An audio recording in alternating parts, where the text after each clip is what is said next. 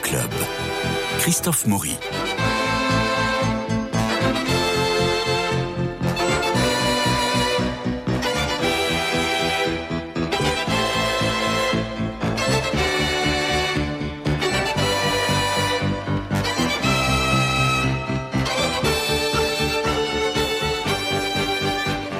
Laurent Bonneval, bonjour. Vous nous emmenez au musée du Luxembourg pour assister à une exposition sur, autour de, avec Léon Monet. Alors ce n'est pas Claude, c'est le frère aîné. Ils ont quatre ans de différence. Léon est un industriel normand, rouennais. D'ailleurs, il va créer la, société rouennaise pour pouvoir à la fois investir, se développer et aussi aider son frère et euh, les amis de son frère, les impressionnistes. C'est l'année même où euh, Claude Monet peint Impression au soleil levant. Et puis, il va euh, collectionner ses œuvres et ce sont ces œuvres qui sont présentées au musée du Luxembourg où vous nous emmenez. Alors, ce qui est curieux, c'est que ces deux frères étaient liés de façon très affectueuse. Ils se sont séparés deux fois. Une fois parce que Claude ne remboursait pas ses dettes, et oui, Léon avait avancé de l'argent.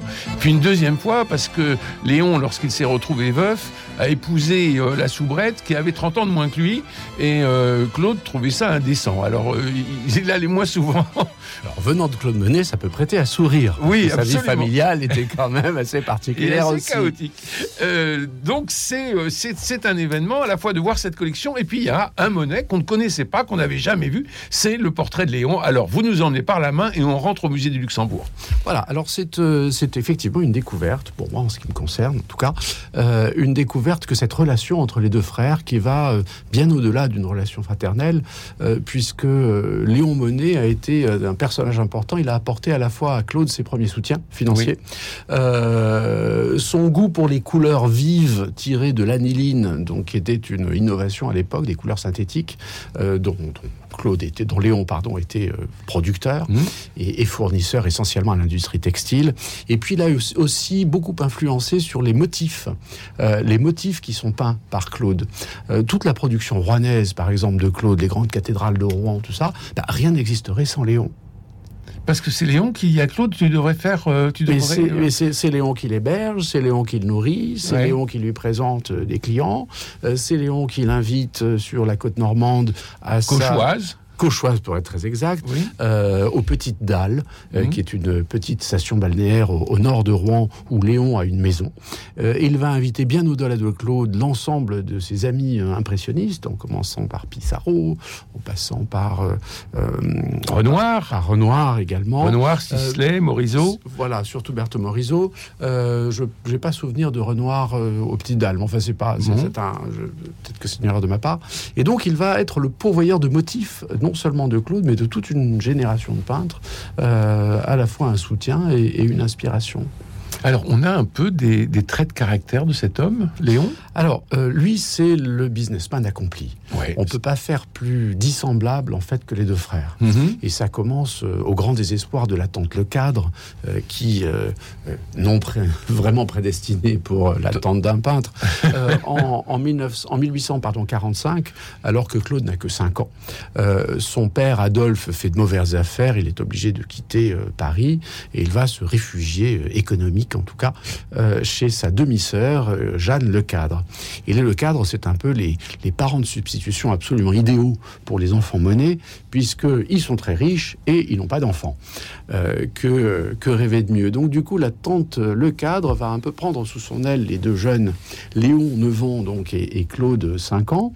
Léon, c'est l'élève appliqué. C'est mmh. celui qui travaille bien. C'est le premier de la classe, c'est l'aîné. la classe, c'est l'aîné. Il va travailler euh, gentiment dans l'entreprise de sa tante et mmh. de, de, de, son oncle par alliance.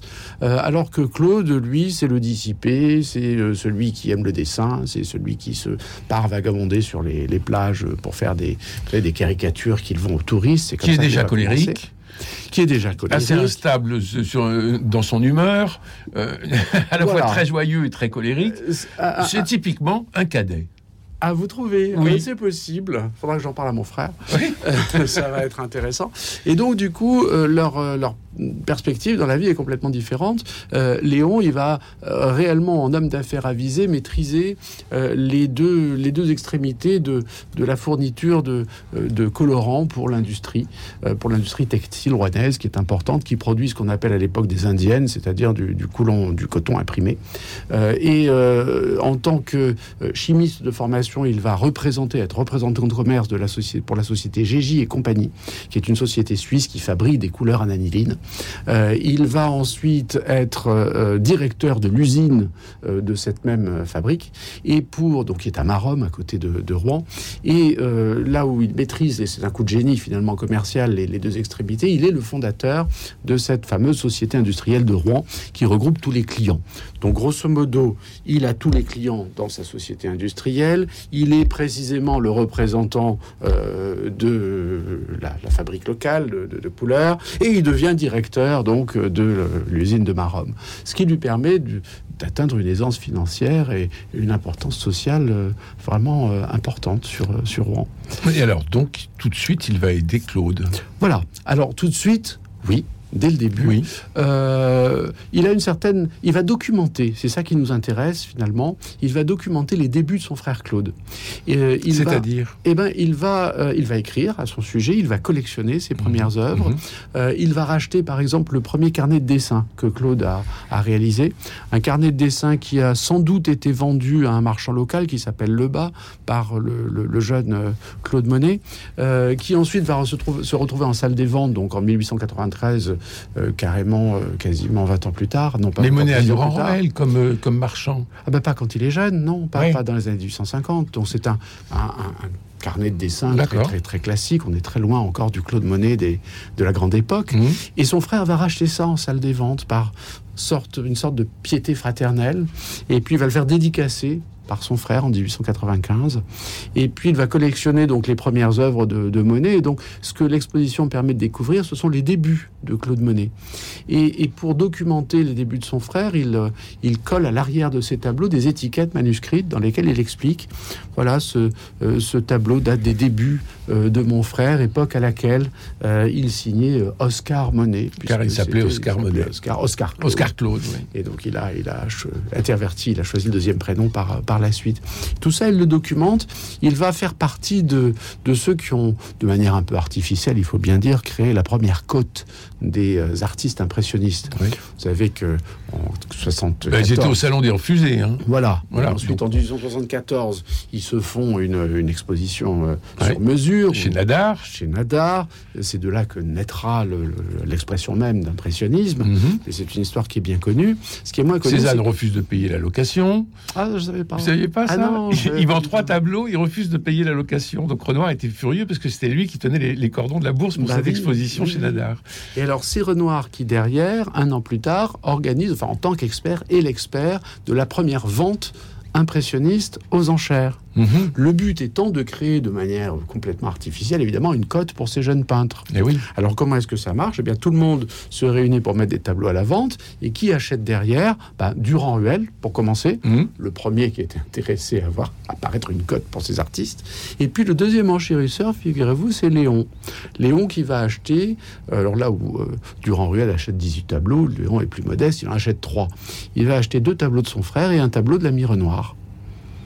Et donc, on a vraiment les toutes premières œuvres, et de l'un et de l'autre, pour le coup, dans la collection de, Léon. Alors là, l'exposition euh, au musée du Luxembourg, euh, qui euh, est jusqu'au 16 juillet, l'exposition, c'est une petite exposition, mais il y a quand même une centaine d'œuvres, donc il y a beaucoup, il y a beaucoup à voir. Et alors, on voit la collection de Léon alors, pas seulement. Voilà. Pas seulement. On voit une partie de la collection de Léon, et puis on voit également des œuvres qui ont été vendues à cette euh, vente des impressionnistes de, 1875, donc la vente aux enchères. Euh, il y a aussi des, des, œuvres d'un photographe qui s'appelle Le Gray, qui à la même époque, vers 1856, ah, euh, voilà, et essaye de capter les mêmes effets finalement. Le Gray qui rentrait, qui a été le, premier photographe et en Égypte et, et, et en Palestine. Hein. Tout à fait, oui. oui dans, un autre, dans un autre registre. Et qui était un ancien peintre. Ah, je ne savais pas qu'il était un ancien peintre. D'accord. C'est pour ça qu'on a, on a, on, a des photographies qui, qui ont une composition proche euh, d'une œuvre picturale. Oui, c'est ce que l'exposition met, en, exergue, justement. Je ne savais pas que c'était un ancien peintre. Tout s'explique maintenant. Et, euh, et, on a également les, caricatures qui ont été réalisées par le jeune Oscar lorsqu'il traînait sur les plages euh, normandes. Euh, on a un ensemble d'œuvres qui dépasse largement, quand même, la collection de, de, Léon Monet. Alors, le clou du spectacle, le clou de la, la collection, c'est ce portrait de Léon Monet que si on vous nous regardez sur YouTube, vous pouvez voir derrière nous oui. Tout à fait. Alors, vous allez nous en parler. Alors, ce portrait, en fait, euh, c'est le mal-aimé de la collection de Léon. Léon le déteste. Mais non. Mais si, et il le planque. Il y a une affection formidable dans ce, dans ce tableau. Eh ben, tout est sujet à interprétation. D'accord. Et euh, c'est sans doute le reflet de la relation entre les deux frères. Euh, quand on voit bien ce portrait, il y a quand même un côté assez hautain, pas très franc, il nous regarde un peu de travers, mhm. il nous, voit, nous regarde de haut. Alors quand on voit l'ensemble du, du, tableau, c'est un peu plus visible, il est un peu en, en contre-plongée. Euh, donc on a un sentiment de, de défiance finalement euh, de la part de ce... D'autorité. D'autorité. C'est la relation du grand. Oui, alors mais c'est avec peut-être une avec une peut-être une petite pointe de dédain parce que c'est l'aîné qui lui a réussi oui. Hein, qui est dans son costume de bourgeois avec une montre en or, avec une pochette, avec un chapeau melon, enfin toutes choses que l'on voit sur l'œuvre quand elle mmh. est au complet. Euh, et, euh, et, tout ça à l'époque, bah, Claude on est encore bien loin. Oui. Et donc cette, cette distance qui a comme ça, cette supériorité de l'aîné sur le cadet, euh, c'est quelque chose que Claude consciemment ou pas consciemment a rendu. Mmh. mais que Léon a sans doute moyennement apprécié. Et donc il va planquer ce tableau dont on ne découvrira l'existence qu'à sa mort. Et ce sont ses descendants qui l'accrocheront dans le salon à une place d'honneur.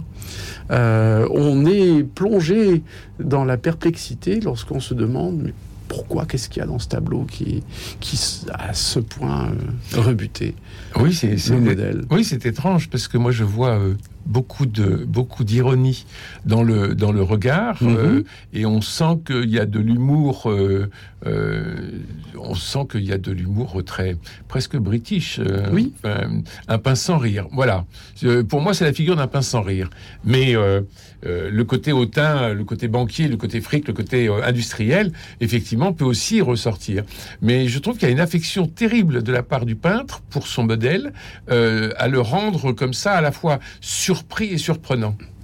Sans doute. Mais bon, bref, sans il, doute. Il n'a pas aimé. Il n'a pas aimé ce tableau. Il n'a pas aimé ce tableau et donc, il donc, il n'a pas acheté. Son frère lui a donné. Ah, lui a donné. De toute façon, oui, c'était un cadeau. C'était un cadeau. Euh, et, euh, et c'est un tableau qui est intéressant. Un autre titre. Claude estimait qu'il était inachevé. Ah oui. Qu'il était pas très, voilà, pas très léché, pas très fini, donc il voulait y apporter une, une, une couche supplémentaire. Et, et, ce sont ses amis Sisley et Renoir qui l'y en ont dissuadé en lui disant que non, non, ce tableau avait une verve, une présence, une énergie euh, qu'il allait perdre. Mais oui. Trop vouloir en faire. Mais oui. Et c'est la première fois que ce tableau est exposé? Oui, tout à fait. Et alors, il appartient à qui aujourd'hui? Aux descendants de Léon, de, Léon, ici présent. De Léon Monet. Oui, tout à fait. Et c'est formidable. Donc c'est un peu le clou d'exposition.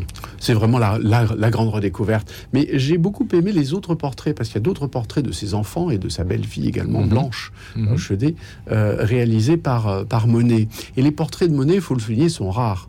Mais oui. Autant Renoir, il a toré la figure humaine, c'est un fin psychologue, c'est un, c'est quelqu'un qui adore rentrer dans, dans, les relations entre, entre ses modèles mhm. sur, sur un tableau. Donc Monet préfère les meules. Voilà.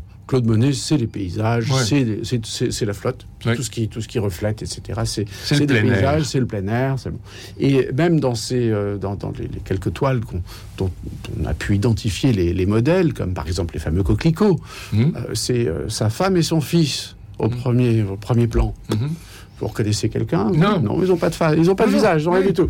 Non, ce sont des silhouettes. Ce sont des silhouettes. Ils ne s'intéressent absolument pas à la figure humaine et c'est finalement une grande surprise de découvrir la, la finesse psychologique des quelques portraits euh, qu'il a pu réaliser. Alors dans un cadre familial, hein, sinon ça n'intéressait pas encore une fois. ce sont les portraits de, de ses deux fils, de sa future belle-fille et, et celui de, de, Léon qui était euh, inconnu. Alors on voit euh, euh, donc ces toiles, mais on voit aussi des livres de couleurs, on voit des échantillons de tissus, on voit des estampes japonaises, on voit des, documents d'archives et des, et des photos de famille. Donc on est vraiment plongé dans même l'objet même monnaie. Oui. Alors, ce qui est très intéressant, il y a plusieurs choses. Euh, tout ce qui est photo de famille a permis de, reconstituer, euh, de mettre un visage en fait sur, des gens qui jusqu'à présent n'étaient que des noms. Euh, pour ce qui est des, livres d'échantillons de, tissus et, de fils, ce sont des ce sont des textiles qui ont été teintés à l'aniline, justement avec cette aniline qui était produite chez produite chez Léon dans la fabrique de, de Marom. Mhm. Et ce qui est très intéressant, c'est le but de l'exposition, c'est de montrer cette espèce de porosité qu'il y a entre les deux mondes. On pouvait la suspecter parce que euh, le père des deux garçons, mhm. Adolphe, était déjà négociant de tissus. Mhm. Le premier mécène et premier époux de la femme, euh, la deuxième épouse de, Claude Monet, donc Ernest Hochedet, et lui aussi négociant de tissus. Donc on sent qu'il y a anguille sous roche quelque part, on est dans un petit milieu. On est presque chez l'époque là à peu près, dans un genre différent. Euh, euh, et, donc, on, sent qu'il y, a une, qu'il y, a un milieu industriel et professionnel qui est, qui est, derrière tout ça. Et là, on voit le jeune euh, Léon, donc, qui n'est pas tombé très loin de, de l'arbre, puisqu'il se met lui aussi, il, consacre ses talents de chimiste à la fabrication de, de couleurs, à l'aniline, et on voit comment ces couleurs aniline passent euh, de l'industrie textile dans la peinture des impressionnistes progressivement. Ce sont des couleurs qui sont beaucoup plus euh, criardes, beaucoup plus franches, beaucoup plus éclatantes que les pigments naturels. Et ça, les impressionnistes vont adorer au point que euh, vers 1900, à la fin de la période impressionniste, 4% de la palette des impressionnistes est constituée de couleurs synthétiques. Ce qui n'est pas une surprise puisque ce sont des peintres qui se voient comme les peintres de la modernité. Ces fameuses palettes blondes, écrivait Zola. Je ne sais pas s'il parlait de celle-là. C'est possible. Euh, et puis on a, euh, euh, on a de, ces estampes japonaises parce que c'est la mode, parce que quoi? Ah mais parce que c'est la même chose. Ces estampes japonaises, elles sont imprimées aux couleurs à l'aniline, mmh. exportées par GJ au Japon et qui nous reviennent sous forme d'estampes sur papier crépon. Mhm. Voilà pourquoi Léon les collectionne. Et ce qui est amusant, c'est de penser à la collection d'estampes japonaises de Claude, qui sont dans des teintes pastel de la fin du 18e, début du 19e siècle, et de les comparer aux couleurs criardes des estampes à l'aniline de son frère Léon, qui admirait surtout euh, bah, le résultat de ses propres travaux de chimiste. Léon meurt euh, neuf ans avant Claude. Oui. Euh, il meurt en 1917. Oui. Et il meurt pendant la guerre. Il meurt pas à la guerre. Non, non, non. Du tout. Euh, et comment Claude va, va vivre ce deuil? On le sait, on le, oui. on l'indique un alors, peu dans on l'indique, alors on l'indique pas forcément dans l'exposition. Euh, c'est pas vraiment le, le, le, c'est pas vraiment le sujet mmh. de l'exposition. Euh, il va le vivre mal parce qu'ils étaient brouillés. Là, ils étaient brouillés pour un certain nombre. Ah non, la vraie raison, la grosse grosse brouille en fait, elle est double. C'est plus une question d'argent parce que parce que Claude rembourse à son frère hein, à partir de 1885. c'est la soubrette? Alors, c'est la soubrette. La soubrette qui était la vieille maîtresse de Derrière les fagots, qui avait déjà fait à Léon 11 ans auparavant une fille légitime. D'accord. Voilà, donc il ressort de derrière les fagots. ça, c'était un accident de buanderie. Sans doute, mais d'il y a 11 ans, elle était toujours dans les, elle était toujours dans les buanderies.